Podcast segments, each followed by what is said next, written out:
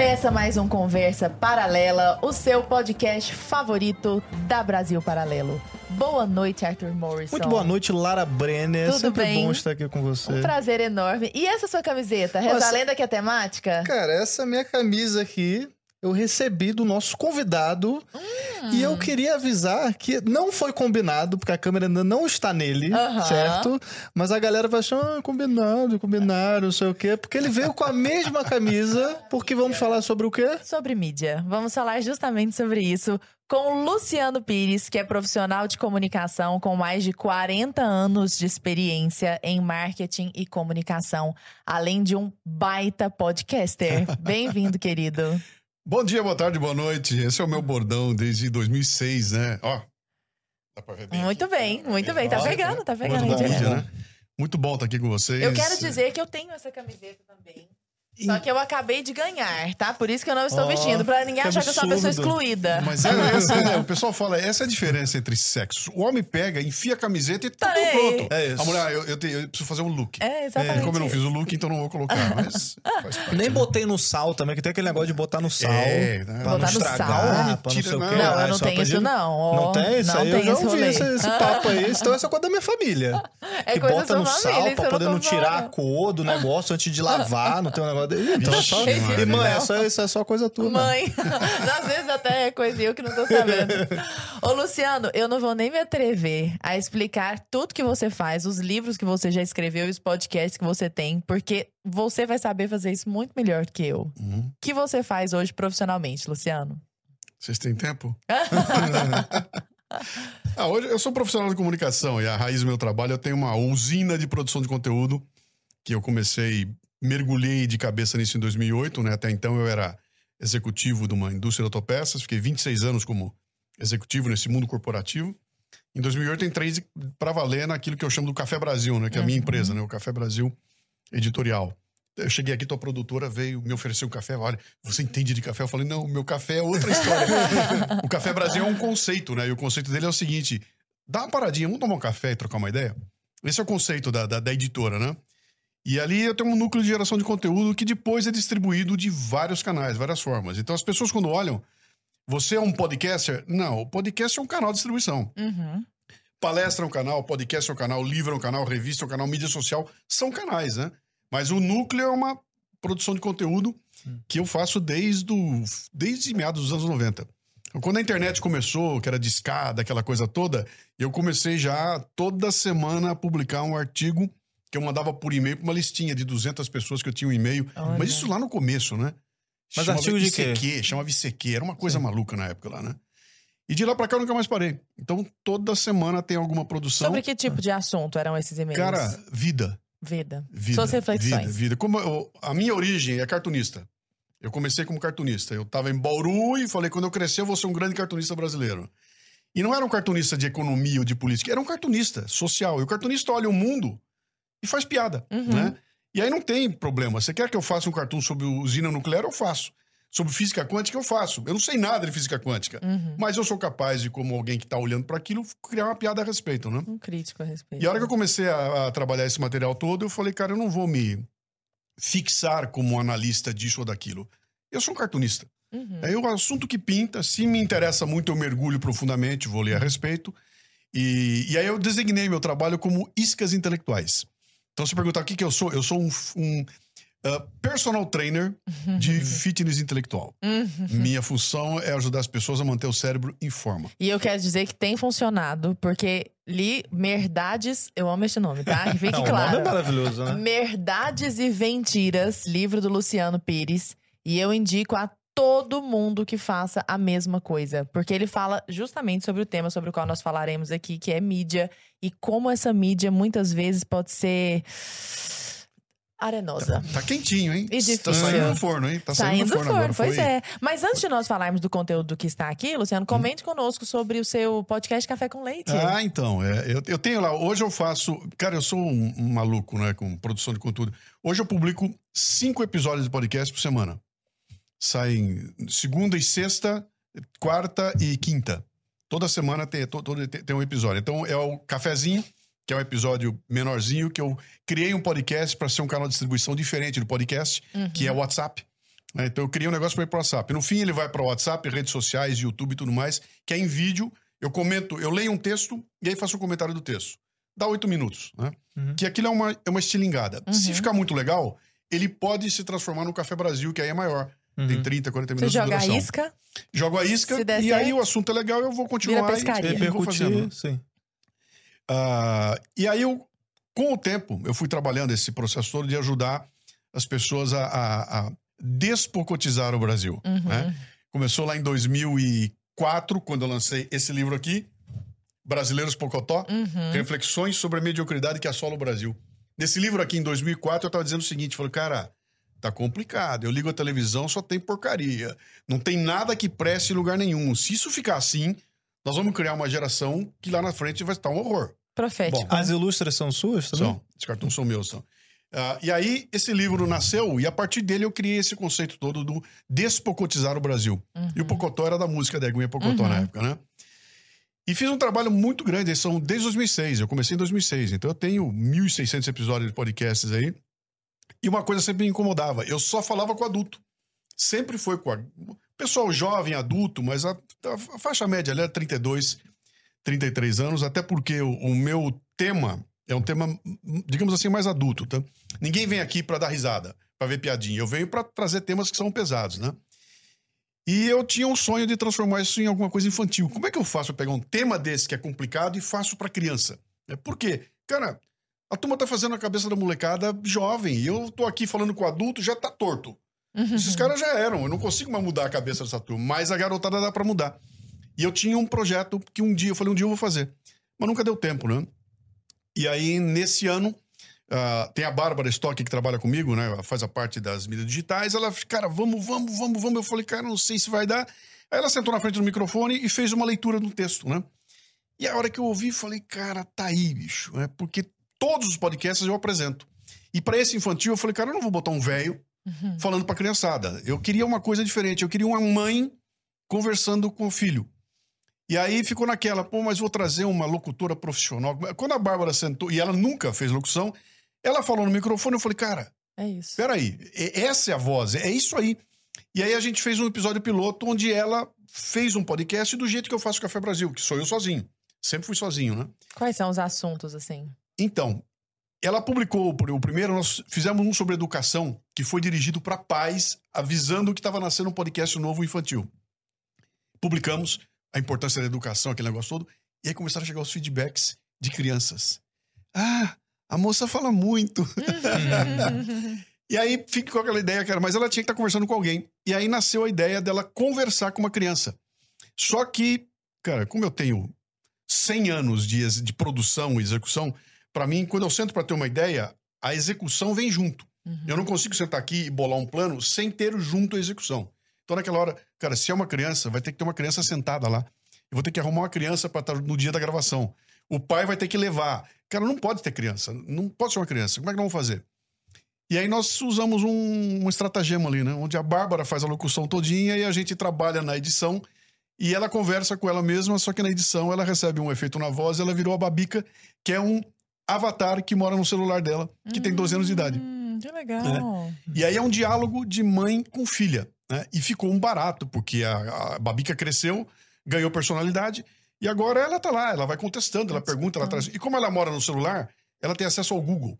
Né? E aí pintou uma dúvida qualquer, ela, peraí que eu vou dar uma olhada. Ela vai no Google, acha e traz. E a gente então pegou. Nós fizemos episódios sobre a, a- o mito da caverna, a gente falou da vida de Sócrates, a gente falou de eleição. Fizemos um episódio lindíssimo contando o hino nacional brasileiro, como é que o, o que quer dizer a letra do hino. Que legal. Cara, muito legal. E agora estamos fazendo uma série sobre valores, que terminou agora, princípios e valores, e começou essa semana uma série sobre dinheiro. Então, o que, que é dinheiro, de onde vem, para que, que serve, por que, que não é feio é, é fazer dinheiro, né? E não ganhar dinheiro, né?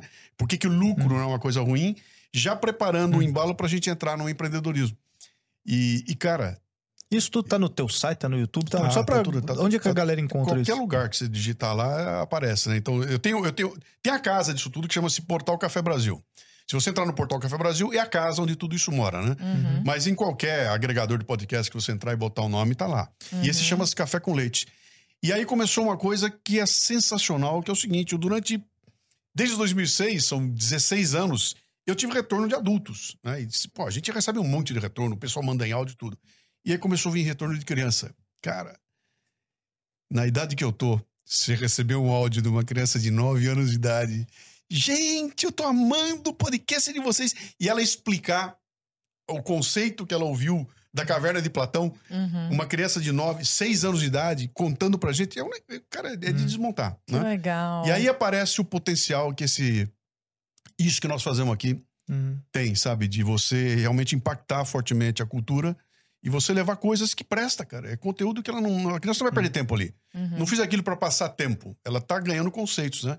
Uhum. E a gente bateu muito numa tecla que é o seguinte: o Café com Leite é um podcast para que seus filhos ouçam junto com você e depois você converse com eles a respeito. Uhum. E esses feedbacks estão chegando. Pai e mãe dizendo, cara, depois que terminou o programa, a gente foi bater um papo e saiu uma conversa Ainda aproxima a maravilhosa. família, né? Um elemento Porque de ela ouve, conexão. ela ouve a babica. É, as crianças se identificam na hora. Tem uma criança Uhum. falando pra ela sobre conceitos de adulto, né?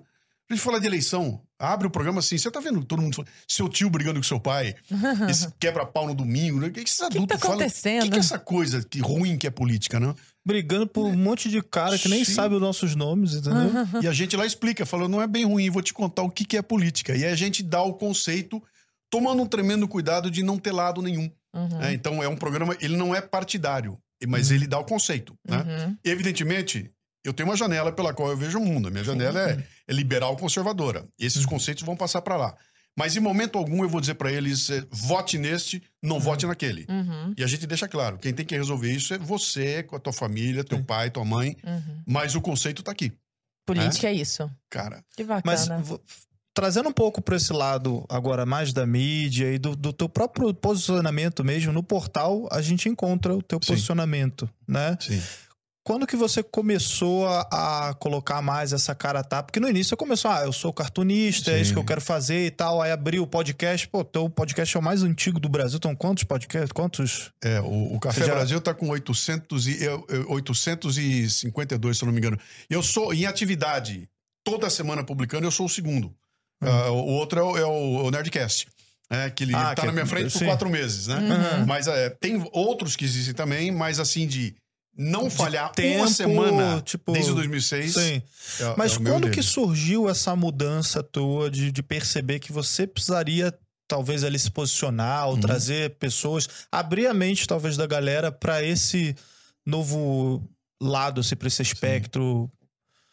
Como, como é que você Então, percebeu é, essa mudança foi e quando- falou, eu quando- vou começar a me posicionar Quando agora? eu contei pra que time eu torcia, é isso aí? É isso. Então, cara, eu, eu fiz um trabalho. mi- minha, minha pegada começou como cultural. né? Então, eu Uhum. queria falar da cultura do brasileiro, música popular brasileira de montão. 2011, ele ficou um pouco mais eh, pegado para questões da, da, da- da- de vida em sociedade, né? 2013 teve aquela loucura toda no Brasil e eu Sim. entrei junto naquela loucura e ali eu comecei a falar um pouco mais.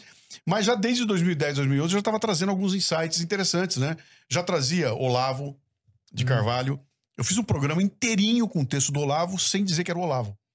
Contei no final, porque senão ninguém ia ouvir no começo. Uhum. O cara ouvia, da- só no final, depois que, pô, que programa legal, eu contava que era, que era o Olavo. E eu tava trazendo esses caras e colocando no programa.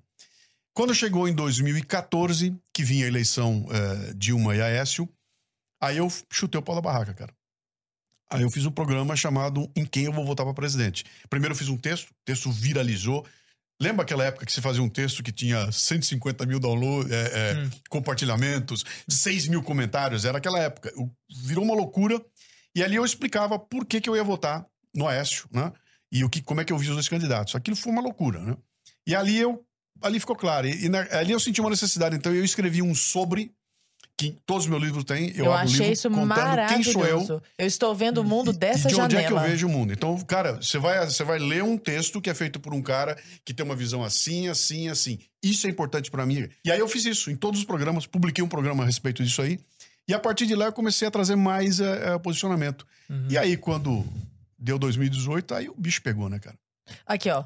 O meu ponto de vista sobre o papel da mídia desde os anos 90 advém de um olhar a partir de uma janela localizada entre o centro e a direita. Sim. Isso está na página, nas páginas iniciais. Sim. Muito mais próxima de uma posição liberal conservadora do que completamente desvirtuado progressismo de esquerda, que eu chamo de progressismo com C cedilha. É. Não se trata de defender uma posição política que, é, de me enquadrar neste ou naquele partido. Não. Não tenho nenhuma ligação com qualquer partido ou corrente política. Sou um pensador independente, inclinado para o conservadorismo e disposto a seguir aquilo que acho certo, sem me deixar cegar por paixões que anulam nossa capacidade de discernimento. Ou seja, Fantástico. eu não tenho problema nenhum Uhum. de sentar com você e você seja um comunista babão de camisa vermelha, desde que seja claro. Você não tá me enrolando, cara. Qual é o problema? Você tem uma Isso. visão de mundo, eu tenho outra, nós estamos conversando de forma clara. Mas Sim. aí que entra a questão, Sim. que é o nosso assunto de hoje. Porque Da nós mídia. vamos falar hoje sobre mídia. Sim, sim. E sim. muitas vezes a mídia está te passando um fato, como Sim. supostamente um fato, mas na verdade ele é uma opinião Sim. vestida com a roupinha de um fato, né? Sim. Só que antes de nós entrarmos nisso, nessa falta de honestidade de muitos dos meios de comunicação, pra gente começar na mesma página, eu queria que você comentasse conosco o que, que é mídia.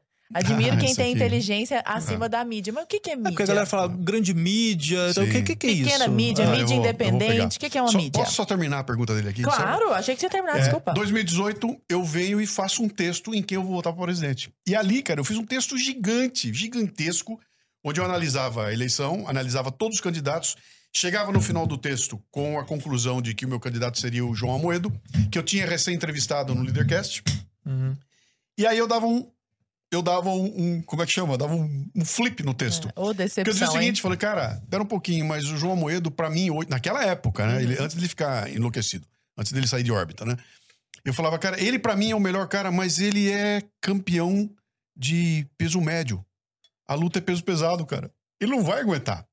E eu tô anunciando a vocês que eu vou optar pelo Bolsonaro. E aí eu revelei que eu ia votar no Bolsonaro. Eu tinha uma curva de download de podcast, dava 800 mil, 880 mil downloads por mês. Eu botei o, o programa no ar, caiu 300 mil downloads em um mês. Eu caí de 880 para 550 e nunca mais voltou. Pelo fato de eu ter revelado, e aí eu comecei a virar inimigo, cara. Aí começaram a me xingar, aí começou uma loucura toda, me acusando. Bom, aquela coisa que o Brasil ficou doido. Eu fiz vários programas a respeito, né? De uma psicose que tomou conta do país, que foi sequestrado, onde se você não tá do meu lado, você é inimigo e você quer me ver morto. Uhum. E aí virou aquela loucura toda, né? Então de lá pra cá, um monte de gente me cancelou, virei um pode, virei um, passei a ser odiado por, por vários podcasters do Brasil. Cara, cara, foi uma loucura aquilo lá. Ah, mas se tu não tem hater, nenhum hater, é porque alguma coisa você tá fazendo de Não, errado. pois também. é, mas, mas não era assim, né, cara? Porque eu, eu, eu- sempre falei, eu votei no Fernando Henrique Cardoso, nunca me chamaram de FHCista. Uhum. Eu votei no Collor, não me chamaram de colorista. Eu votei no Serra, eu não era serrista. Votei no Aécio, não fui aecista. Sim. De onde tiraram essa história de que bolsonarista? Cara, e aí virou, virou essa loucura que nós vimos ver acontecer com o Brasil, né? Que é tudo contação de história. E aí eu chego na tua pergunta, né? E essas histórias chegam pra nós através do quê? É das mídias. Então, o que, que a mídia é? A mídia, que o brasileiro já esculhambou, né? A gente fala as mídias e não Uhum. existe. Mídia é plural de meio, né? Então é a mídia. E a gente fala as mídias para diferenciar uma da outra, né? São os canais de comunicação que te atingem. Então a mídia, o jornal é uma mídia, a revista é uma mídia, rádio é uma mídia, podcast é uma mídia, WhatsApp é uma mídia, o, uh, o outdoor na rua é uma mídia. E esses são canais de comunicação que, teoricamente, deveriam trazer para nós uma determinada informação, né? E aí, do ponto de vista técnico, é isso. Fim. E aí começa o outro ponto de vista, que é quem é que é o dono dela, quem é que decide qual é o fato que vai virar notícia, né? Quem é que escolhe qual é o enquadramento? E aí deu a vazão para esse livro, que começou a ser escrito nos anos 90. É Tanto que você viu que tem um mesmo. monte de, de, de Exemplo exemplos antigo. dos anos 90, porque eu fui Sim. colecionando, né? Uhum. Do Pelé. Já, Muito aquele, bacana. aquele é sensacional, aquilo. Então, o que acontecia? Naquela época, nos anos 90, que eu era gerente de marketing... Já tinha numa- fake news naquela época. Cara, sabe qual foi a primeira fake news? Foi quando a, a serpente virou pra Eva e falou: pode pegar o fruto lá que o homem não, não vai dar bola, não. Começou ali a história, né? Então já existia, e eu me incomodava muito naquela época, porque eu, eu, eu trabalhava no segmento de autopeças, eu era o cara de marketing da empresa, e eu fazia muita comunicação com a turma, e eu ficava enlouquecido, porque eu atendia jornalista, passava o release pro cara e o cara publicava outra coisa, né? E eu olhava para aquilo e falei, cara, e aí eu comecei a conversar a respeito. Eu botei dentro de uma palestra um, um módulo e eu contava para as pessoas sobre a necessidade que você tem de prestar atenção na notícia que está vindo. E um dia, usando um desses exemplos, que acho que foi o do Pelé até, Uhum. eu tava, ia fazer uma palestra, eu falei, cara, como é, que nome eu vou dar para uma mentira que conforme o jeito que ela é mostrada pra você, ela parece que é uma verdade. Pô, eu vou chamar de mentira. Não, mas uma verdade é muito melhor. e aí nasceu o conceito de verdades e mentiras, 97, 98. De lá pra cá, nunca mais parei de usar. Muito mais legal que fake news. Pô, muito legal. E aí o, Tr- o Trump aparece na televisão e fala, you were fake news. Ali pra frente, o termo fake news é, é- toma conta, né? Mas foi assim que começou. Então, mídia é Esse o meio. canal que leva a informação até você. Pois é, e me conta uma coisa. A mídia obrigatoriamente teria num universo ideal que ser imparcial? Ou isso não faz sentido nenhum, porque nós jamais seremos imparciais? Uhum. Como que é essa coisa da transmissão da informação e da transmissão da opinião? Eu acho que não faz, é impossível você querer. Não existe mídia imparcial em lugar nenhum do mundo, né? Uhum. O que tem, e a, a gente já falou rapidamente aqui, é a obrigação de dizer muito bem, cara. Eu, eu não sou imparcial, eu tenho. Eu gosto de algumas coisas, né? Uhum. Eu, eu, eu, eu, eu sou mais é, é, atraído por um determinado conjunto de ideias do que do outro. Isso não tem problema nenhum. Desde que eu deixe claro pra você qual é o ângulo que eu tô usando. Se você me falou um negócio que é quadrado, me dá quadrado. Sabe? Não tenta me empurrar um negócio redondo dizendo que é quadrado. Sabe? E aí começa o problema. Sempre aconteceu isso de uma forma mais ou menos é, é, escondida. Havia uma vergonha, né? Cara, não conta pra Uhum. ninguém. Cara, de 2018 pra cá, os caras chutaram o pau da. 2018 Ficou nada. escancarado, né? Na campanha, quando o Jair Bolsonaro surge e deixa de ser uma caricatura para ser um provável, possível presidente, a mídia fica enlouquecida. E aí o que nós assistimos no Brasil foi todo tipo de sacanagem sendo feita na cara da gente. E o que me deixou enlouquecido foi que eu olhava para aquilo, vi o jornalista falando, falei, cara, esse cara tem certeza que eu sou um idiota. É mentira o que ele tá dizendo. A, a- a imagem não tá mostrando o que ele tá dizendo e ele acha que eu sou idiota. Sim! Ele acha que você é um idiota. Aliás, não teve uma história do Bonner dizendo Do que nós somos Homer Simpsons? Exatamente. Como foi essa história, Luciano? Conta Então, foi um, um- um professor da USP, de esquerda, foi fazer uma. Tava fazendo uma visita, alguma coisa, eu não me lembro bem o que, que era. Eu sei que tinha um grupo acompanhando alguma coisa na Globo, eles participaram de uma reunião de pauta da Globo. E na reunião, o Bonner, conversando com a turma, ele se referiu a isso, né? O nosso espectador médio é o Homer Simpson, que é um idiota, né? Uhum. É um idiota, né? E aí o cara pegou e escreveu uma matéria, voltou a escrever um artigo Ficou falando indignado, né? e aí foi uma loucura, ficaram louco da vida, a Globo foi dizendo nada disso, né? E ele falou, cara, esses caras fazem pensando no Homer Simpson. E aí ele dizia, o que, qual é o problema disso? É que se você vai falar pro Homer Simpson, você automaticamente deixou de fora um monte de conteúdos que são fundamentais. Você não vai dizer o que ele precisa ouvir, você vai dizer o que ele quer ouvir. Ou o que ele consegue entender. E aí essa baixaria toda, tudo é raso, tudo é... Você não consegue mergulhar fundo em coisa nenhuma. Você não- Aí vira o que nós estamos vendo hoje. Você vai para um debate de dois presidenciáveis Que é E só não um tem jogando nada ali, contra cara. Não, mas porque debate não serve pra Não tem nada, nada. mesmo. Não, Não serve pra ali. mudar a opinião de ninguém, é só Não- pra ver o teu candidato Sim. lacrando em cima do outro. E aí, É, é. o que, que é? Qual é o teu plano? Eu vou dar picanha. É. Vou dar picanha. Ai, a picanha. Tirar a galera do picanha, SPC. cara? Vou tirar teu, você da SPC, que são rótulos feitos para. Um, aliás, eu fiz uma, entre- um bate-papo, uma live com o Alessandro Loyola. Ele contou para mim que saiu uma pesquisa agora mostrando que o QI médio do brasileiro deu 83 pontos, que é abaixo da média de qualquer lugar do mundo, né? Cara, o QI médio de 83 significa que metade tá menos que isso. Né? Cara, esse povo só pode entender de picanha. Só consegue compreender a picanha, né? Ou o exemplo básico, né? E aí você vai, é um looping, né? Eu tô, eu tô fazendo um, um- tô montando agora, fazendo um, um pod sumário. Todo mês eu publico um pod Sim, sumário, sim. como aquele que você viu, Muito né? legal, inclusive. De um livro interessante. E ali nesse livro ele fala o É seguinte, fala- completíssimo. Pra quem tiver interesse, pessoal, é. É. completíssimo. Vale a pena. eu, eu fiz ali uma. um- ele está dizendo lá o seguinte: que sobre um fenômeno de você, diante de uma situação que te incomoda, você tem três alternativas. Ou você foge dela, ou você usa a tua voz para combatê-la, ou você se resigna e fica lá como vaquinha de presépio, né? E ele vai dizendo qual é a vantagem de uma para outra, né? E quando ele fala da questão da saída, ele mostra um negócio interessante que ele fala o seguinte: quem é que sai eh, numa situação de, de- de- que tá ruim? Não é o mané que sai. Quem sai é o cara que tem cabeça para entender que tá errado, é o cara que sabe que pode ter alguma solução, mas que não concorda em ficar naquela baixaria e ele vai embora. Uhum. E quando essa turma toda vai embora, quem que sobra? Sobra os que estão Homer. e aí ele fala, vai jogando para baixo, vai piorando. Então a empresa que perde os funcionários críticos vai ficar só com o pessoal yes sir, yes sir, e aquilo vai baixando o nível, né? Um país onde os cérebros brilhantes vão embora, o que, que sobrou? É, E aí o nível geral vai baixando. Era o que eu falava no, no 2004, lá, o, o Brasileiro de Pocotó. Falei, um dia, essa, essa, essa nossa falta de, de provocar essa garotada, esse monte de lixo que nós estamos dando, vai criar uma geração que não vai conseguir interpretar o que é bom, Uhum. o que, que é belo. É, Esses caras vão querer comparar a boquinha da garrafa com os Beatles.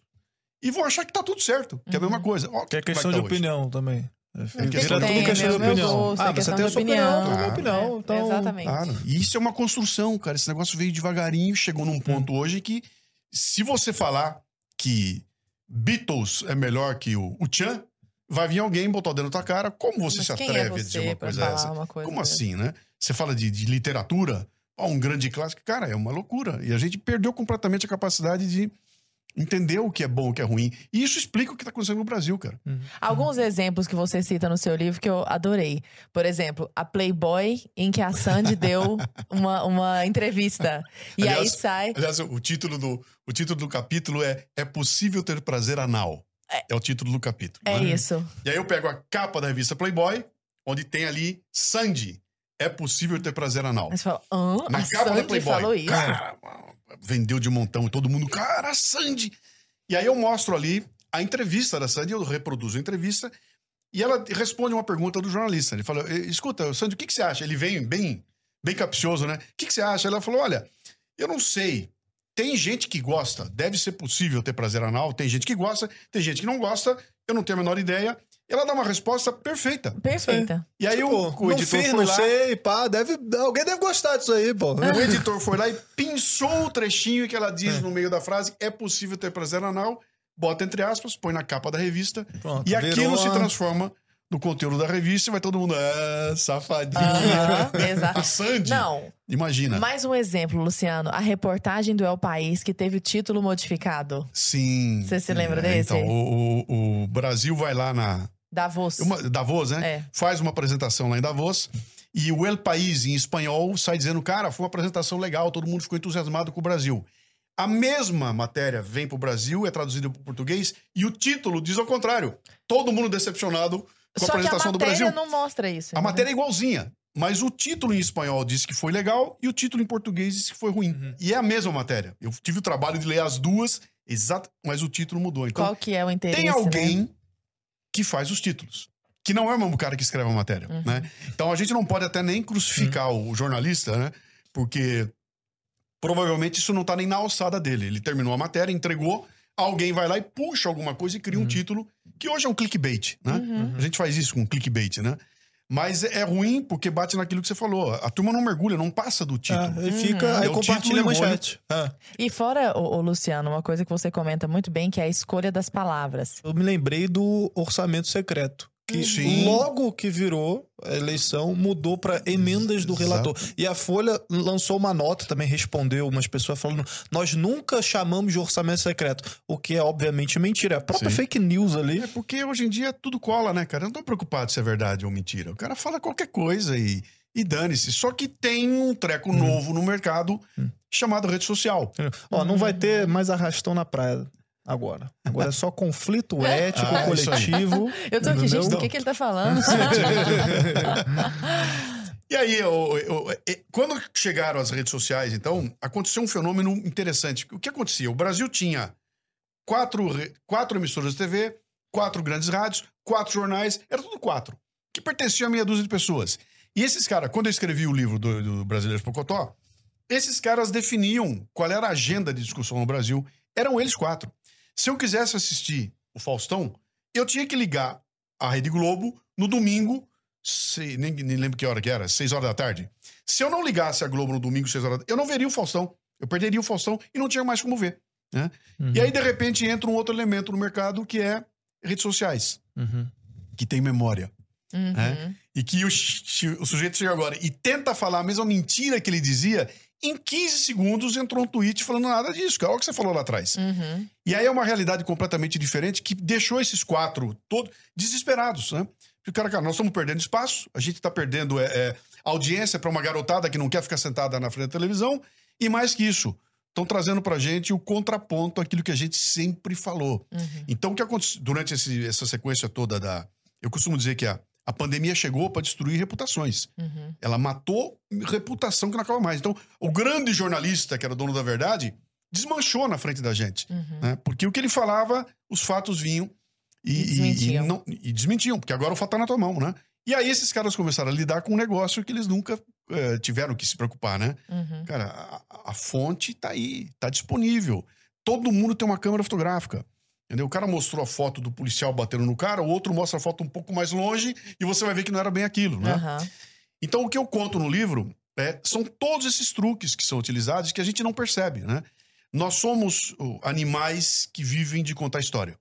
É, A, a- a nossa história de vida, a cultura humana, sobrevive através da contação de história. Sempre foi assim, né? É. E alguém conta uma história. Eu dou um exemplo bem legal aqui, que eu falo do, do Chapeuzinho Vermelho, né? Aham. Fala, a gente aprendeu a história do Chapeuzinho Vermelho porque tinha um locutor contando pra nós. Alguém nos contou. Quando foi escrito o conto original, tinha um observador contando a história. Uhum. Aí eu faço uma provocação. Como seria essa história contada do ponto de vista da, do, Do Chapeuzinho. Vermelho? E do Lobo Mal? Da vovozinha. E da vovozinha? E do caçador? né? Aham. E aí, quando você tem, todo, e que é o que acontece hoje em dia, você começa a ver uma riqueza de, de, de informações, e aí vem cair aqui. O Homer Simpson não consegue mais olhar para um lugar só e falar, ah, é isso que acontece. Ele olha aqui e fala, não, peraí, e o outro? Ele também tá dizendo, pandemia. Uhum. Cara, chega lá o cientista renomado, fala A, em 15 segundos chega o cientista renomado e fala B. É. E os dois mostram trabalhos, os dois se referem a referências, Uhum. porque saiu na revista Lancet, mas aí a revista Lancet errou. Mas quem tá certo, cara? Eu só sou o Homer Simpson. Uhum. E vo- você é o médico, me, você me fala A, você me fala B, com qual dos dois eu fico? E nós passamos a conviver com isso. Então, começa a haver uma, uma responsabilidade que muda de lugar. Ela não é Uhum. mais das mídias. Ela é minha agora. Uhum. Se eu não tiver preparado para o que vem para mim, se eu não ler, eu não posso assistir- ver televisão, cara. Pois é. Sem ler, eu não consigo assistir televisão. Mas por quê? Porque eu não consigo ter repertório. cara. Eu não sei como as coisas acontecem. Eu fico sentado lá que nem um bobão, acreditando no que estão me contando. E aí aparece alguém contando o contrário da história. Aí eu mudo. Como é que é isso? É dessa loucura que nós estamos vivendo. O Justa- Brasil tá Você chama de justamente, justamente que eu- Infotoxicação. infotoxicação, né? in- infotoxicado. E, Justamente pegando esse gancho, Luciano, da, da responsabilidade que você tanto fala, né, de correr atrás dessas informações, eu imagino que você receba essa pergunta pra caramba, assim, né, de como ir atrás, então, dessa informação. O que que a pessoa...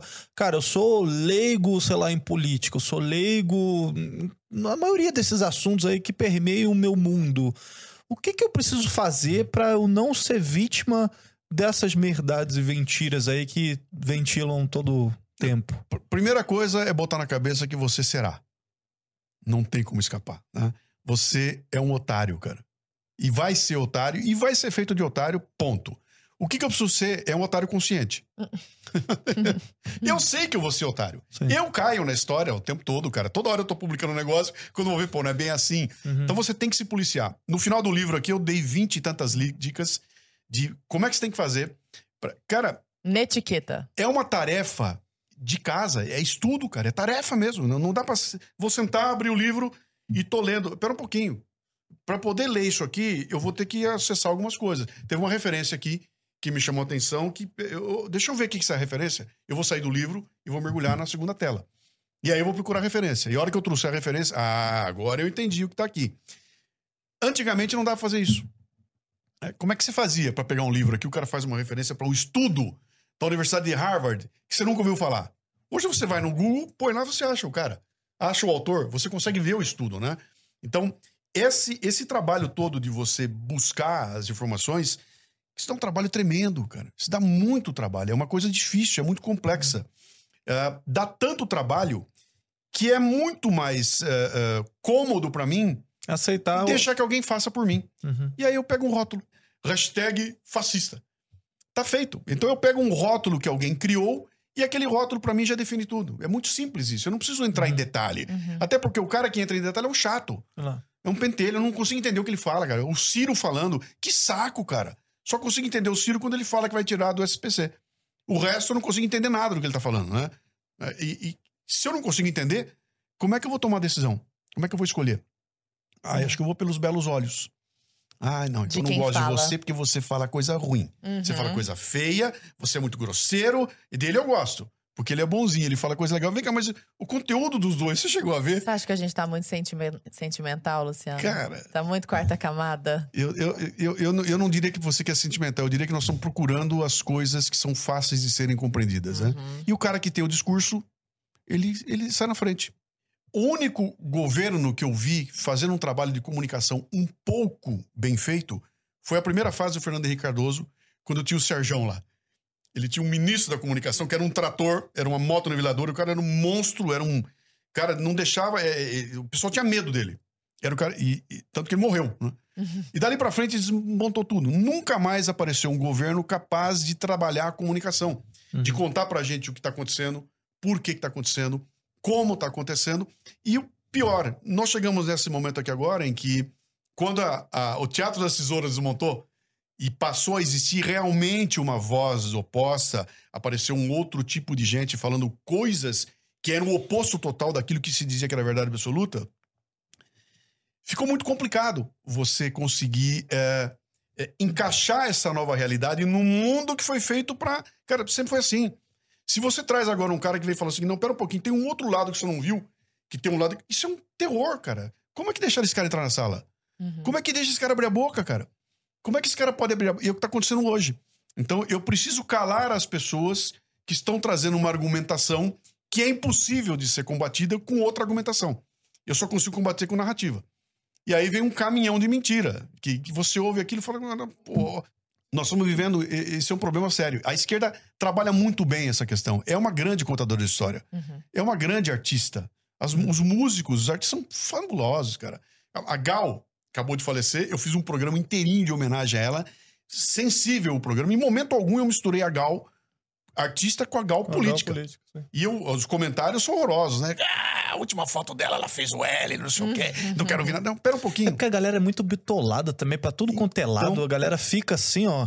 E aí, tipo, ah, eu não posso então, mas sei lá, gostar de Pink Floyd porque o É. Roger Waters, é, tipo, falou bem do Lula. Cara, tipo, Roger Waters, cala a boca e canta aí, eu ouço a tua música e acabou, eu tô sabe feliz, é- entendeu? Tipo, é o argumento? vou deixar de ouvir Chico Buarque porque, Não. pô, porque o cara vota no Lula e é comunista. Cara, o cara é? escreve e canta bem, pô, igual as músicas são boas, porra. Você sabe qual é o meu argumento pra isso aí? Eu Ah. falo o seguinte, falo, cara, o Chico Buarque fez a trilha sonora da minha juventude. Sim. Entendeu? Tem momentos em que eu, eu, tô, eu, eu me lembro, eu, eu ouço aquela música e me lembro. Chegou às lágrimas com alguma coisa que eu vivi, que foi muito sensível com aquela música, aquela Aham. música representou muito pra mim.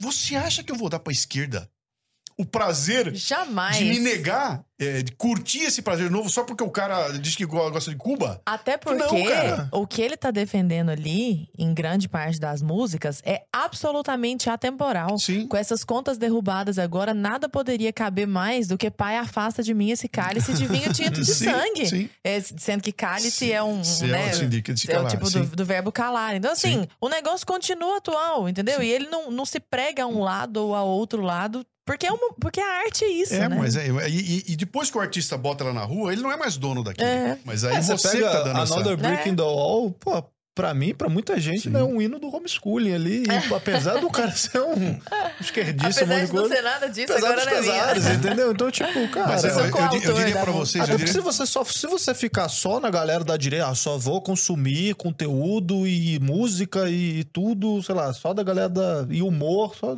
de quem é da É. direita. Então você não vai consumir nada, cara, porque a maioria desses caras é de esquerda também. Então, É. Sim, Ia falar. e, e é complicado. E Eu, eu acho que esse é o grande prejuízo que nós estamos vivendo agora e a gente não percebeu ainda, né? Tem uma quebra no tecido social brasileiro gigantesco. A- aqui, nesse esse livro aqui eu escrevi em 2015. Me engana que eu gosto, é o nome dele, né? Hum. Esse livro, ele parte da premissa o seguinte, nos anos 70, deixa eu mostrar aqui pra câmera. 77, 79, eu tava nas ruas com o cabelo aqui, eu tive o cabelo aqui, Aham. pedindo pela volta do irmão do Enfio, pedindo pelo fim da, da, a- da democracia, etc e tal, né? E aqui eu Não, contava... a, a volta da democracia. É, é, é porque é, era, era, o final do, era o final do regime militar É, e a gente é. queria democracia É, no aham. país, né? A Elise, inclusive, cantou, né? Eu tava na rua, ah, o bêbado equilibrista, tudo É. aquilo lá, né? E eu tava na rua gritando por isso, né? Pedindo para que isso aconteça aqui. Ah, e aí eu conto o seguinte, falo, cara, 40 anos depois, eu, o garoto que tava na rua, os cartazes pedindo aquilo, Eu olho pra trás e falo, cara, eu consegui o que eu queria. Uhum. Eu consegui o fim do regime militar, eu consegui a volta do irmão do Enfio, eu consegui uma relativa democracia no país. Eu consegui, cara. Cadê os caras que estavam comigo na rua? Tá tudo preso. Que estavam roubando a Petrobras, estavam fazendo não sei o quê, estavam sacaneando todo mundo. O que aconteceu, cara? Cadê o Brasil que eu disse que tirando aqueles velhos eu ia construir? Não aconteceu. Por quê, né? E aqui eu vou dis- discutir. O que aconteceu? Aconteceu o seguinte, cara. A gente foi pra rua, se mobilizou, conseguiu o que a gente queria. Quando a gente conseguiu, a gente falou, bom, agora eu vou cuidar da minha vida. Virou as costas e os bandidos foram lá e tomaram conta. E aí construíram um país que é muito conveniente a eles. E que pra mim, como povo que fui cuidar da minha vida, não é conveniente. Ô, Luciano, você traz uns conceitos muito interessantes no seu livro que você discorre com uma facilidade de vocabulário ali maravilhosa, é muito fluido, que eu acho que compensa nós falarmos. Por exemplo, hoje vai ser muito difícil a gente mudar, e você traz o conceito, a janela de Overton do Sim. pessoal, para eles entenderem, para a maior parte das pessoas, que antes havia a esquerda e a direita da esquerda. E que agora que começou a surgir algo que é um arremedo de talvez parecer o que é uma direita. Uhum. E aí essa direita que tá surgindo pra dar uma equilibrada, como a janela de Overton tava toda à esquerda, ela é vista como a extrema, Extrema sim, aquilo que é só sim, uma direita, sim. que provavelmente tá até próximo da esquerda, sabe? Conversando ali com a esquerda. Então você fala de janela de Overton, de espiral do silêncio, Sim. de engenharia social. Eu queria que você discorresse sobre, sobre esses conceitos todos, sabe? Então, como são- você vê isso hoje? São várias formas de você entender como é que a. Como é que tem uma engenharia. Engenharia social o que, que é? Eu vou produzir alguma algum pensamento, alguma situação para que você faça algo que me interessa. Mesmo que não interesse a você. Mesmo que interessa a você. Então é uma engenharia social. Eu vou produzir alguma coisa para. E tem exemplos, tem até um que eu não coloquei no livro, ou até acho que eu passei por cima dele lá. Não, num dos livros tá, eu não me lembro qual é. Ah, Que eu conto uma história de um. de aconteceu na África, né? Ah, havia um problema num país africano, não vou me lembrar do nome agora, que tinha um problema de AIDS muito sério. Tava, tava- tinha lastrado a AIDS lá, e os caras não sabiam mais o que fazer. País pobre, não tinha o que fazer. Os caras fizeram uma novela de rádio, onde tinha uma mulher, que era a heroína da novela, e o marido era um caminhoneiro, bruto, um cara um sacana, um bandido, né? E esse cara pega a AIDS e transmite à mulher. E a história desse, desse programa de rádio é que ele toma conta do país e causa uma redução no- na infecção de AIDS gigantesca. Porque os caras conseguiram botar o conceito do que era, que eles não conseguiam contar para as pessoas, sob uma contação de história. Aquela novela muda a- a- o conceito e reduz as mortes de AIDS naquele país, né? A mídia consegue fazer isso. A gente já viu acontecer no Brasil, cara. Novela, Uhum. você está se vestindo porque apareceu alguma coisa na novela lá que criou uma moda, virou tendência. As mulheres mudam o cabelo por causa de uma atriz, né?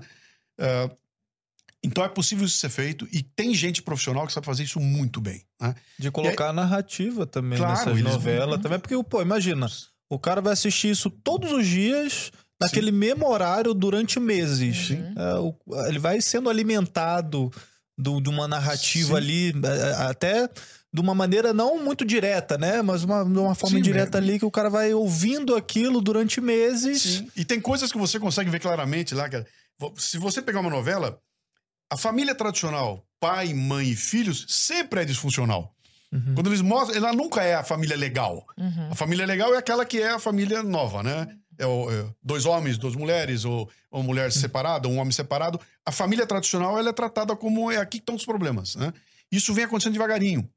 Entra por baixo do pano, né? Uhum. E vai mudando o jeito da gente pensar. Tem um exemplo muito legal. Aumento de divórcio Da- também, né? Sim. Tipo, um- traições, um exemplo legal é o, é do, do fumar, né? Uhum. Então, janela de Overton da sociedade, ela está num lugar onde diz o seguinte: é, pro- é possível fumar em qualquer lugar. Nós estaríamos fumando aqui hoje. Uhum. Estaria uma festa. Fumava em avião. Fumava em Fumava boate. em qualquer lugar, cara. Eu me lembro. Boate. Eu tenho 33 anos, não sou, não sou Sim. tão velha. E eu lembro de ir à boate e voltar tendo que lavar o cabelo antes de Por dormir. causa do fumo. É. Criança perto, criança de colo, o pessoal fumando. A sociedade era totalmente permitido. Aí essa janela começa a andar. Ela sai do totalmente permitido na direção do totalmente proibido. E ela vem devagarinho. Ó, agora não pode mais fumar dentro de avião. Ali- ali- Aliás, só pode fumar no fundo do avião. É, Agora não pode fumar mais em nenhum lugar do avião. Agora você não pode fumar dentro do aeroporto. Entendeu? E ela vai andando, até que ela vai chegar num lugar onde será totalmente proibido fumar. É. Você não consegue achar mais onde fumar. Alguém fez ela andar. Como é que essa janela andou? Ela andou com fim das propagandas do cigarro na televisão. Eles proibiram, não tem mais Marlboro na Fórmula 1. Foram tirando aquilo da, da, da cara da gente. Foram tirando das novelas. Não tem mais filme Uhum. com os caras fumando, né? Ah, ou quando tem, é porque ele representa uma época, né? Sim. E quando você para de alimentar as pessoas com aquilo, aquilo deixa de ser normal. né? Eu paro, é, eu falo até de ah, a cascata da disponibilidade, eu conto Uhum. aqui, né? Que o que, que é isso? É você deixa tão presente um assunto que parece que aquele assunto Hum. é o familiar e é o normal. Logo todo mundo pensa assim e eu vou calar minha boca. Você Porque fala é, ubiquidade. É, Vou te falar eu, aqui, eu não me lembro mais. Vou- a- vou achar. Sim. Hum. Então, é, são, são truques que o pessoal usa pra devagarinho ir fazendo a gente. é, Acumulação, é, consonância e ubiquidade. isso aí. Então, E- muita informação falando a mesma coisa em Exatamente, todo, lugar. E aí você olha em volta e fala, cara, é possível. O que, que é isso? Fora Temer. Uhum. Todo lugar tinha Fora É. Temer. Antes, como é que os seus babaca falavam lá? Antes de tudo, vai começar a entrevista aqui. Primeiramente, Primeiramente, fora Fora Temer. Aham. né? O que, que era aquilo? Era o que você botou aqui. Em todo lugar aparecia. E aparece tanto que deve ser normal. Acho que é assim, Fora Temer. né? E aí, quando termina, o E Temer depois sai... com ele, ele não. É, Exatamente. Quando o Temer sai, aí os caras falam: vamos ver o que o Temer fez no governo. Meu, ele fez um monte de coisa legal, cara. Sim, ma- mas essas coisas legais que ele fez já existiam quando você estava gritando fora Temer. Você não viu, não? Ah, não, eu não sabia, eu tava no fora Temer, né? Uhum. Então, alguém conduz essa narrativa. Eu- o exemplo que eu dou aqui do, do policial, que saiu em todas as manchetes, o policial foi morto por um, os caras do Trump que amassaram a cabeça dele com extintor de incêndio. E aparece nas manchetes todos os jornais. É um policial que morreu com a cabeça esmagada porque os invasores do Temer foram, do, do Trump foram lá e esmagaram a cabeça do cara. Passa um período, os cara, a família dele vem. Não, não é nada disso. Ele ligou pra gente. Ele teve um mal súbito.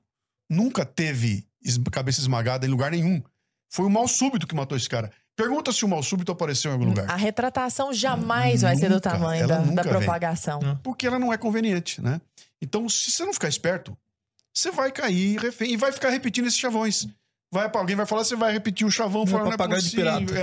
É, é o que É. mais acontece, né? E estando em todos os lugares, começa o fenômeno da espiral do silêncio. né, Exatamente. O que, que é isso, né? Se vocês estão dizendo pra mim que o Corinthians é o melhor time do Brasil, é a melhor torcida do Brasil, quem sou eu, que sou um flamenguista, pra ir contra vocês? São maioria, cara. Eu vou calar minha boca aqui, senão eu apanho, né? E você vai retraindo, porque tem uma, uma impressão de que a tua posição está em desacordo com a posição da maioria. Mesmo que não seja essa a posição da maioria.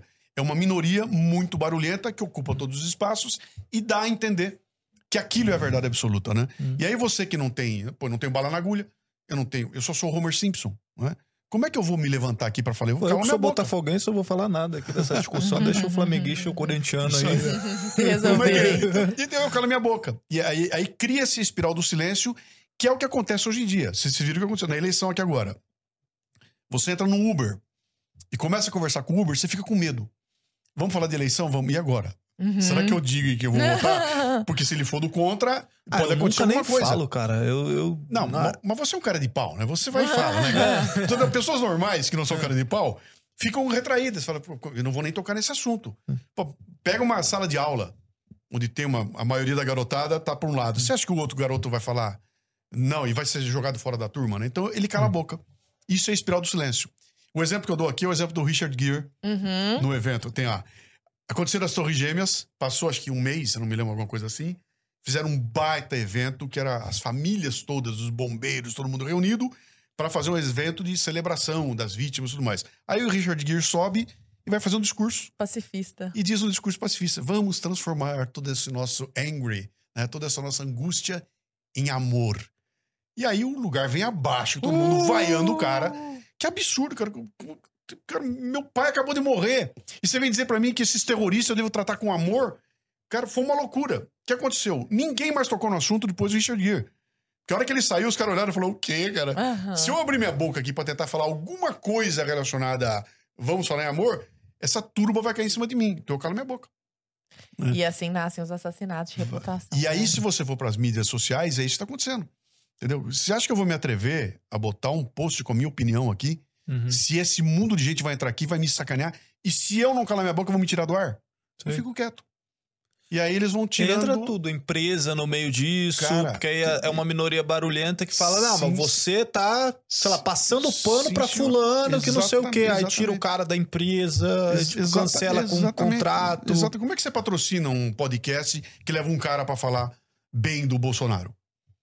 É. Como é que você vai? Eu eu vou tirar um negócio. E, e- e- e toda empresa tem um departamento de marketing que é composto majoritariamente por cagões. São cagões. Eles têm medo de qualquer coisa que possa conspurcar a imagem da empresa. Então, se quatro caras escreverem, que tá feito, cara. Não, não importa que tenha 4 mil que gostaram. Uhum. Os quatro que, que falaram mal, meu Deus, a diretoria vai arrancar o cabelo. O que, que você fez? Que loucura você fez, né? Então, é assim que a sociedade funciona, né? E os caras sabem disso. E sabem usar muito bem esse recurso, né? Uhum. Ele, eu falo de outra coisa aqui importante, que eles... Eles usam o recurso e usam a vergonha. E eu dou um Uhum. exemplo aqui, falo, cara, quando você vê Jesus Cristo na cruz, o que, que é aquilo, cara? Não é só pra mostrar o que o, o- sabe que ele fez alguma coisa errada. O fato dele estar sendo exibido na cruz, o fato de Tiradentes ser enforcado em praça pública, cortado em pedaço e aquilo tudo exibido, é uma forma de deixar você absolutamente apavorado. Meu, se fizer isso com o cara, vão fazer comigo também. Mas você acha que a mídia ainda pauta muito o debate público hoje com o advento da internet, das redes sociais? Ou a galera tá aos pouquinhos ainda, quem passa A os de grande mídia, né? tartaruga, Não, ela, ela, é, é, Ela pauta. se- abrindo os olhos, sei lá, Pauta, acordando. porque ela- então. o alcance dela é um negócio inimaginável, né? O alcance da, da mídia tradicional é muito maior que da internet. Pra nossa bolha, não. Pra nós aqui, a internet é, é o dia inteiro nela, né? Uhum. Mas, cara, tem um Brasil aí fora, gigantesco, né? Que onde uma emissora de televisão cobre o país inteirinho.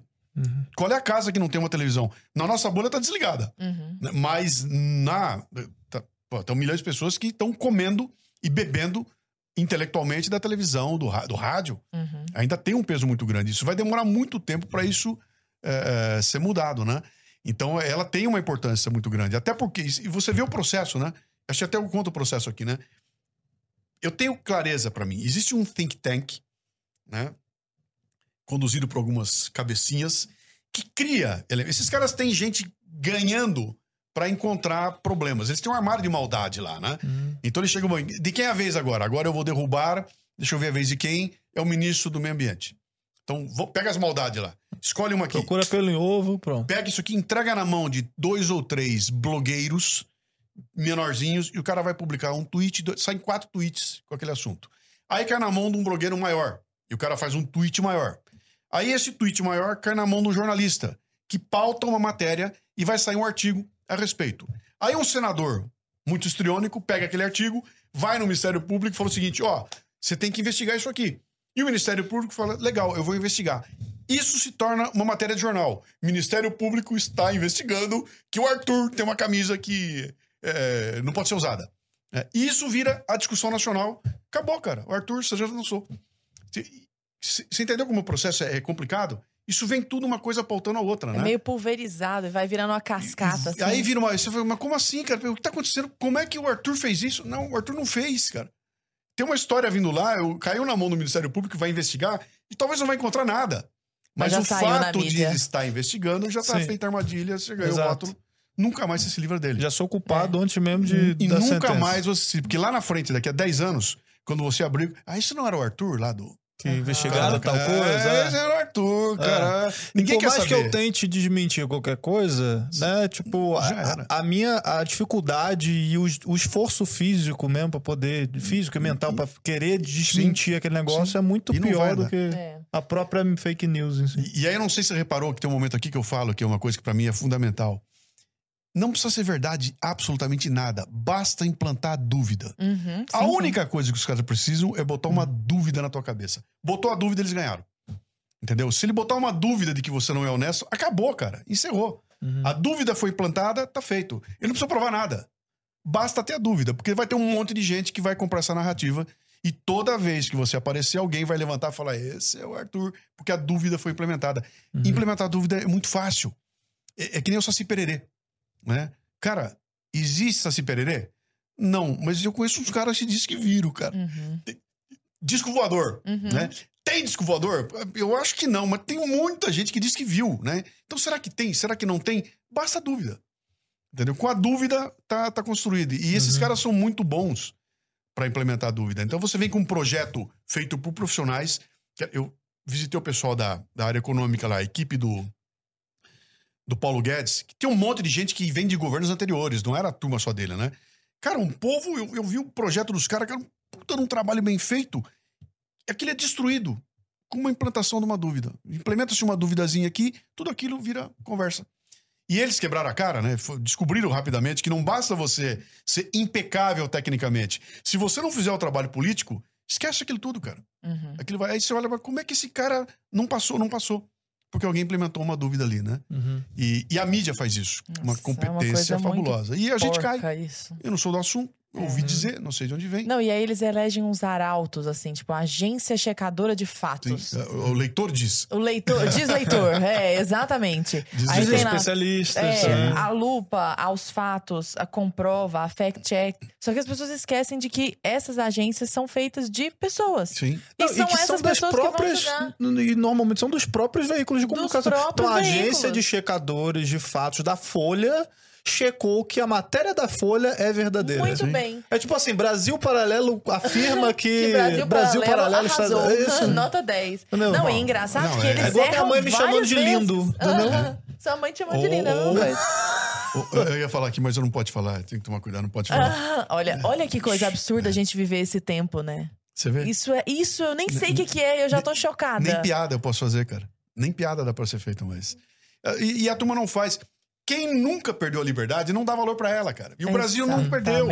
Entendeu? A gente não teve essa, não teve a... Vai pra um país da cortina de ferro, vai pra Polônia e começa com conversinha na Polônia pra você ver o que acontece lá, cara. Ah, Os caras vão falar, o que nós passamos por isso, cara. A gente não teve. E o dia que a gente descobriu o que era, aqui o Brasil é o contrário. Eu entrevistei o Alon Lavi, que é o, é o cônsul de Israel aqui em São Paulo.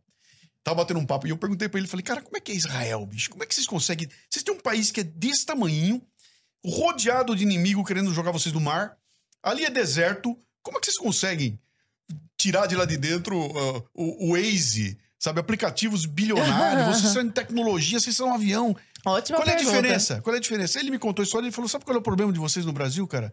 É fartura. Lá falta tudo. Como falta tudo, nós temos que inventar um jeito de fazer água, nós temos que inventar um jeito de se- nos proteger da- da- do- do- do- do- dos inimigos.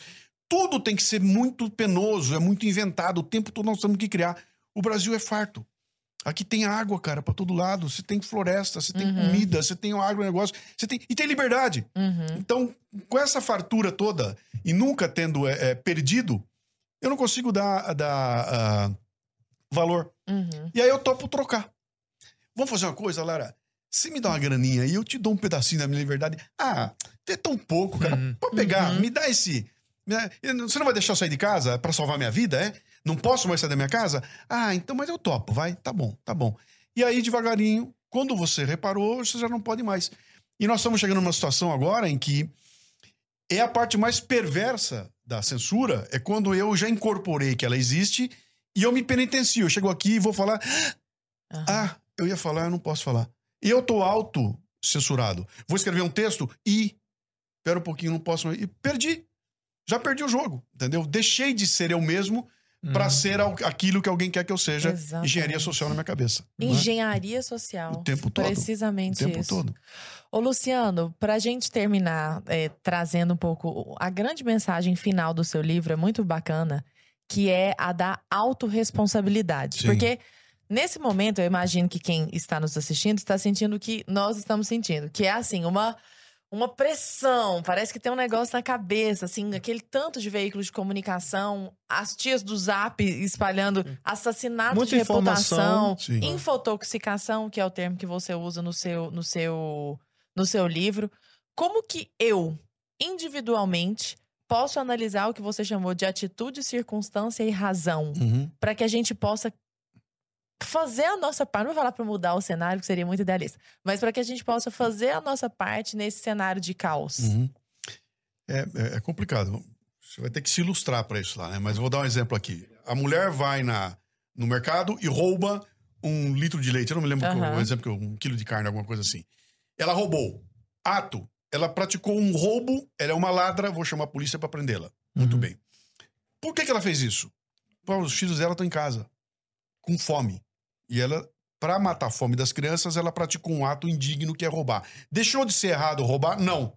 Mas espera aí, ela já não tô vendo mais ela como uma ladra. Eu tô vendo como uma mãe desesperada que quer alimentar os filhos, portanto ela praticou uma ilegalidade. Em que circunstância? Cara, a pandemia veio e proibiu ela de sair de casa, ela não tem mais o emprego dela, o marido não tem mais o emprego dele, eles estão trancados em casa e não tem o que comer, cara. Vem cá, essa mulher que era uma ladra para quem eu ia chamar a polícia, agora eu quero ir na casa dela levar mantimento para ela. Eu preciso atendê-la porque ela tá sofrendo. Entendeu? Então, o ato me diz que ela é uma ladra e eu devo chamar a polícia. Quando eu começo a entender por que e como acontece, muda completamente, né? E a mídia é campeã de mostrar o ato. Entendeu? Olha como esse cara é mal. Mas pera um pouco, cara. Mal de. O que aconteceu? E aí eu falo aqui da regra das 48 horas, né? Uhum. você tá diante de uma coisa indigna, tá todo mundo falando a respeito, espere 48 horas. Que é o tempo do, do outro lado aparecer, da circunstância aparecer e você entender do porquê que aquilo aconteceu, em qual circunstância. Não deixa de ser errado roubar. Muda tudo quando eu entendo a circunstância. E as pessoas estão tirando, julgando com base no ato. É, até nem tem repertório para entender a circunstância. E a mídia não traz mais circunstância. A mídia vem e mostra: olha o que esse cara fez. Como é que é? 15 milhões de leite condensado. Leite condensado. Uhum. Uhum. Cara, acabou o mundo. O Bolsonaro, pro resto da vida, vai ser o cara dos 15 milhões de leite condensado. Esse é o ato. Tem 15 milhões de leite condensado? Tem. Por quê? Ah, é para alimentar o exército brasileiro. Em que circunstância? Custou 140 reais a lata? Não, não era. Era um pacote que tinha. Na... E no fim você vai descobrir que aquilo é absolutamente cabível. Só que quando você faz o cherry picking, né? Uhum. Eu pinço e jogo uma informação Será só. lá, pouca lata de leite, pouco quartel, pouco não sei o quê e tal. Isso é uma falta de responsabilidade de quem tá à frente da mídia. O cara não tá preocupado com isso. Sim. Ele quer o clickbait, Mas cara. ele, no fundo, ele sabe disso. E ele, quer sabe. te derrubar, cara. Ele, Ele quer sabe, derrubar. é. Se tá a serviço de fazer mal pra você, Hum. pode botar. Uhum. Tá valendo tudo, né? E eu sou só, de novo, o Homer Simpson, eu olho para aquilo e vou cair no conto do vigário, cara. Uhum. E virei propagandeador Sim. desse monte de absurdo, cara. Luciano, maravilhoso o papo aqui com Nossa, você. Eu é queria incrível, que você pudesse. Você já falou no início, mostrou os livros e tal, mas agora, cara, aproveita esse tempo, t- tem tua câmera aí. Fala todos os seus arrobas, onde é que a galera te acha, Ah. como é que faz pra comprar os livros, né? Pra acessar tanto o Café Brasil, o Cafezinho, Uhum. né? Esse programa infantil também, Sim. pros pais e tal. Pode falar tudo, solta o verbo E aí. o seu, o seu último recado também, né? O que, que você tem pra falar pro povo? tipo, nossa, esse é o recado central da coisa. Não, então, primeiro, o acesso é muito fácil. É mundocafebrasil.com. Ali tem acesso para todos os lugares ah, que eu faço lá. Tô lançando o curso, né? Que é o curso Inteligência Acima da Mídia, onde eu vou destrinchar o livro. Hum. Então, eu vou pegar o livro e vou fazer uns sete aulas, onde esse papo que nós estamos tendo lá, eu quero mostrar e fazer com mais interatividade com o Que pessoal, legal. inclusive, né? Vai que ser bem legal. útil. Vou divulgar. Pois é, é, é, eu, eu acho que tem uma, tem uma missão de cidadão nessa história toda aí, né? Que vai acontecer com vocês. né? Eu tô com 66 anos de idade. E a gente, quando vai passando uma curva, as carências, ah, vai mudando. A demanda muda, sabe? Meu negócio hoje não é senta... quero um trabalho para ganhar dinheiro para comprar minha casa. Cara, já passei disso. Eu tô noutra.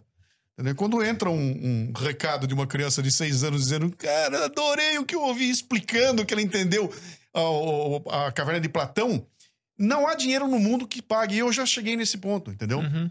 Então, ah, quando muda as demandas, sabe, você começa a olhar o mundo de outro jeito. Fala, cara, o que, que eu quero fazer? Eu quero mais é compartilhar. Então, quando o pessoal fala, vem cá, posso publicar? Pode, cara. Posso botar? Pode, não tem problema. Só bota meu nome aí. Só diz que fui eu, mas à vontade, cara. Posso? Pode. Ah, tô, tô publicando aqui o, o pod sumário. Uhum. Chego no pod sumário e falo, olha, esse pod sumário é seu. Você é um assinante. Você assinou para receber. Ele é teu. Faça o que você quiser com ele. Só que se você der para todo mundo, você não vai estar remunerando o cara que fez. Que fui eu. Deu um trabalhão fazer. Então, se você quiser, pode distribuir. Mas só lembra, cara, que fui eu que fiz, cara. Então, pô, Uhum. arruma os assinantes também para ajudar a gente aqui, né? Boa. Mas a ideia era, era essa, de você é, usar isso tudo para produzir conteúdo e compartilhar, esparramar para muito mais gente. O pódio sumário do poder do mal, inclusive, você colocou gratuito, eu né? botei gratuito. Tem algum, eu fiz vários assim. Quando, Pessoal, ouçam este, este pódio Sim. sumário. O poder do mal com U, ele até explica Mal lá no é. Só ouçam, só ouçam. É muito bom. é um episódio do meu podcast Café Brasil. Um episódio Aham. de duas, três horas de duração ele tem, onde eu botei integralmente o. Pô, e botei de graça. Eu falei, cara, isso aqui é. Tem que ser. E aí eu fiz uma outra, eu fiz uma jornada da. da que, que eu boto ele dentro de um outro lugar que você acessa no. no tá, tá tudo lá naquele. no mundocafebrasil.com. Tem uma sequência de materiais que falam sobre essa coisa da turma fazendo sua cabeça, né? E eu publiquei tudo e botei de graça. Porque esse negócio não pode ficar trancado. Sabe? Tem uma missão nessa história toda aí que é até tão fundamental que todo mundo tem que ter acesso. E eu não posso só dar para quem pode pagar. Entendeu? Então, os que podem pagar me ajudam a financiar uhum. todo o trabalho gratuito que eu faço, o podcast das crianças, e é tudo gratuito, né? Então, mas tem uma turma que é assinante que me ajuda a fazer. Cara, Brasil Paralelo. É, vocês são um monstro aqui. Eu sou pequenininho, mas o conceito é o mesmo, cara. Tem um monte de gente pagando, mas vocês têm um material gratuito que é genial. Uhum. E só pode acontecer porque tem alguém que está financiando aquilo, né? O poder saiu da mão daquelas quatro jornais, aqueles quatro TVs, e veio para a mão de todo mundo. Tá na mão da gente. E aconteceu um fenômeno fantástico, que é o um fenômeno que cria uma Brasil paralelo. A Brasil Paralelo não depende de quatro anunciantes aqui, onde o Sleeping Giants vai e sacaneia os caras. E, e não. A Brasil Paralelo falou: eu vou crescer com o dinheiro das pessoas que curtem o meu trabalho. E aí tem uma, um exemplo fabuloso, porque o que acontece com isso? Se eu tenho o meu trabalho e, e, ele é remunerado por 500 mil pessoas, se 10 forem embora, não acontece nada. Uhum. se eu tenho três patrocinadores e um vai embora, eu perco 33% do meu faturamento, eu, eu, fico inviável. Então, o que, o, o que, que significa? Que cada uma das pessoas que está assistindo a gente tem poder de mudar a história, cara. O que, que ela tem que fazer? Ela vai, pega esses 350 reais que você gasta por mês na net, pagando o net, sabe, essa assinatura do jornal, não sei o que que você faz aí, divide ele em, em 10 parcelas de 35 e bota 35 num cara de podcast que você gosta, 35 num produto, num cara que tem um blog legal que você gosta, 35 num, num cara, num youtuber que você gosta. Hum, na Brasil Paralelo. Na Brasil Paralelo, entendeu? E o que, que, que acontece, cara? Em vez de você pegar 350 naquele aquela empresa que não tem nenhum compromisso com você, que quer mais é vender sandália, vender shampoo, uhum. você vai estar tá ajudando que pessoas que têm um conceito, cara, que tem uma.